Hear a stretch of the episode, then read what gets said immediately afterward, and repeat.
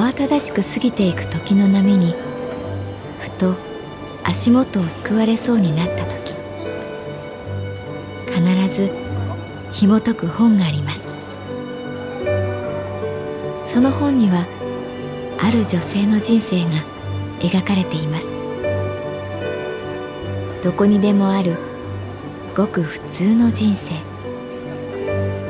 でも本の中の彼女に出会うと心の湖に波紋が幾重にも広がるようにゆっくりと優しい言葉が満ちていきます。今日はどんな彼女に会えるでしょうか？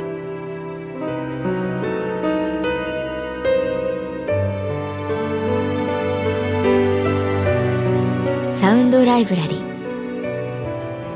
世界に一つだけの本。朗読は私木村多江がお送りいたします。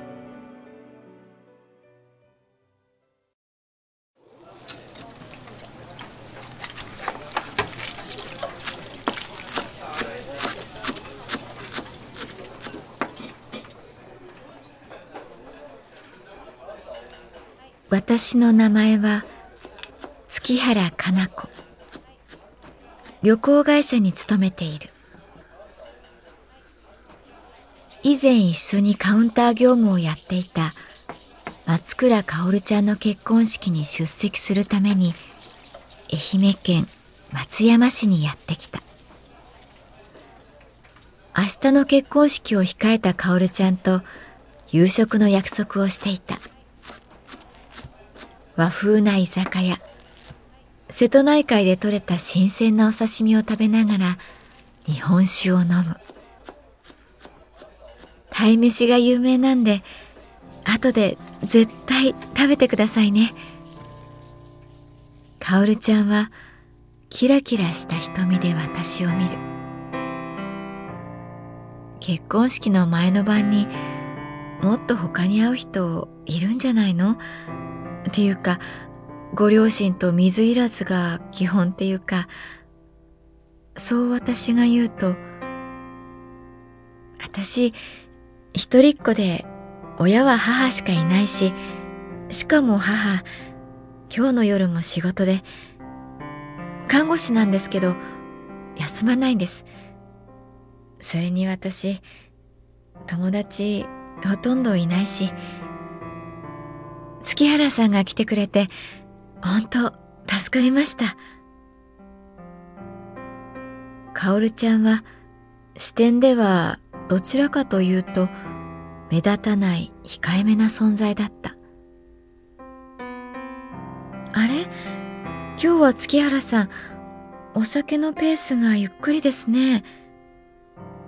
ああまあね。人間は4つの欲に勝たなきゃいけないから。はい？あ、ああ、なんでもない。かおるちゃんと私が仲良くなったのは、ある事件があったからだ。それは、事件と呼ぶにはあまりにささやかで、ささやかだからこそ、切ない出来事だった。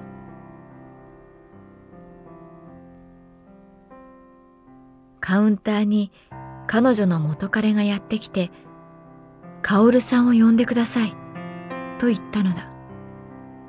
彼は暴力的でも強引でもなかった。たまたま彼女と私は一緒にランチをとっていて、支店から電話が入った。カオルちゃんは絶対に会いたくないと言った。私はその元彼に会い、彼女の意思を伝えた。彼は泣きながらこう言った。彼女、おかしいですよ。なんか、おかしいです。僕は、このままでは終われないんです。以来、カオルちゃんは何かと私に相談してくるようになった。彼女、なんかおかしいです。という元彼の言葉はいつまでも私の中から消えていかなかった。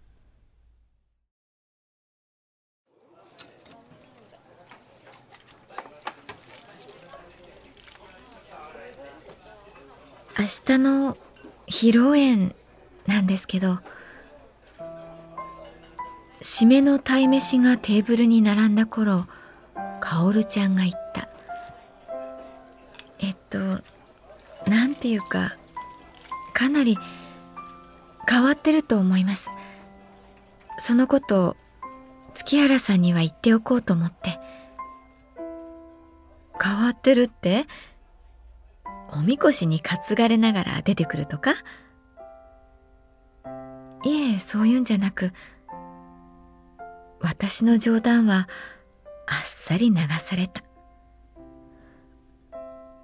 私そのこっちの会計事務所で働いていたんですけどそのそこの所長さんといわゆる不倫関係にあったというかで結局所長さん奥さんと別れてその明日私と結婚するんですけどよく思わない人たくさんいてなんか私が奪ったみたいな感じで私の方の出席者いないんです。お母さんと月原さん以外。ずっと抑えてきたけれど私は大きな声で注文した。すみません。ビール大ジョッキで。なんか逆風な感じの結婚式になっちゃうかもしれないんで。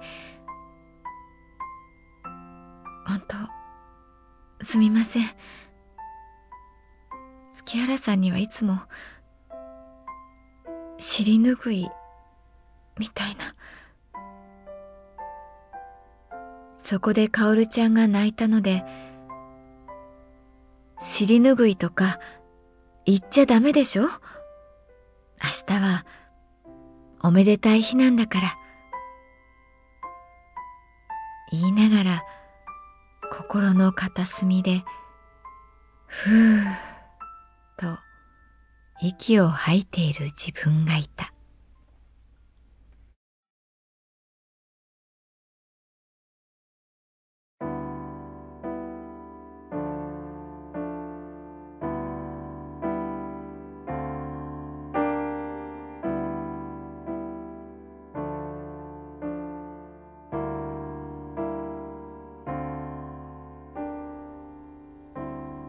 翌日の結婚披露宴。確かに不思議な空気が漂っていた。新婦側の出席者はお母さんと私だけ。新郎側には仕事関係と思われるおじさんたちと親戚。女性がほとんど見当たらない。かおるちゃんにそんなアゲインストな風が吹いても結婚式やりたかったんだね。そう聞くと苦労をかけたお母さんにウェディングドレス姿見せたかったし私別に何も恥ずかしいことしてると思ってないから堂々としていたいから。と言った。披露宴は厳かに進み私が挨拶する番が来た。この状況で何を話そうかと迷ったけれどごくごく普通に私が知っている彼女の良さを喋ればいいと思っていた。カオルさんはとっても気がつく女性でそう私が言った時だった新郎側の酔った親戚が大きな声でこう言った。気がつきすぎて、妻のいる男を奪っちゃったんだな、これが。城内には小さな笑い声が起きた。その親戚はもう止まらなかった。俺はよ、こんな式出たくなかったんだよ。でもよ、仕方ねえっていうかよ。だいたい、あの女のせいで、吉文は。そこで、私はたまらず言った。披露宴は、結婚を、みんなでお祝いするためのものです。それができないなら、ここから出て行ってください。言いながら、大人げないなと思った。確かに、彼女には何かおかしなところがあるのかもしれない。確かに、所長を奪ったのかもしれない。でも今、それを言うのは間違っている。彼女は、それでも精一杯だから。結局、そのおじさんは他の親戚に引っ張られて会場から出て行った。シーンと静まり返った空気。私も次にどんなスピーチをすればいいのかわからなくなってしまった。すると白いタキシードの新郎がいきなり立ち上がってマイクを取った。月原さん、素敵なスピーチ、ありがとうございました。あのですね、惚れたのは、僕の方なんです。薫を口説いたのは、僕なんですよ。だから、彼女は何にも、悪くないんです。いいじゃないですか。だって、好きなんだから。かおるちゃんは、泣き崩れた。お母さんも泣いていた。泣きじゃくるかおるちゃんを新郎は抱きしめた。いつの間にか場内に拍手が起きていた。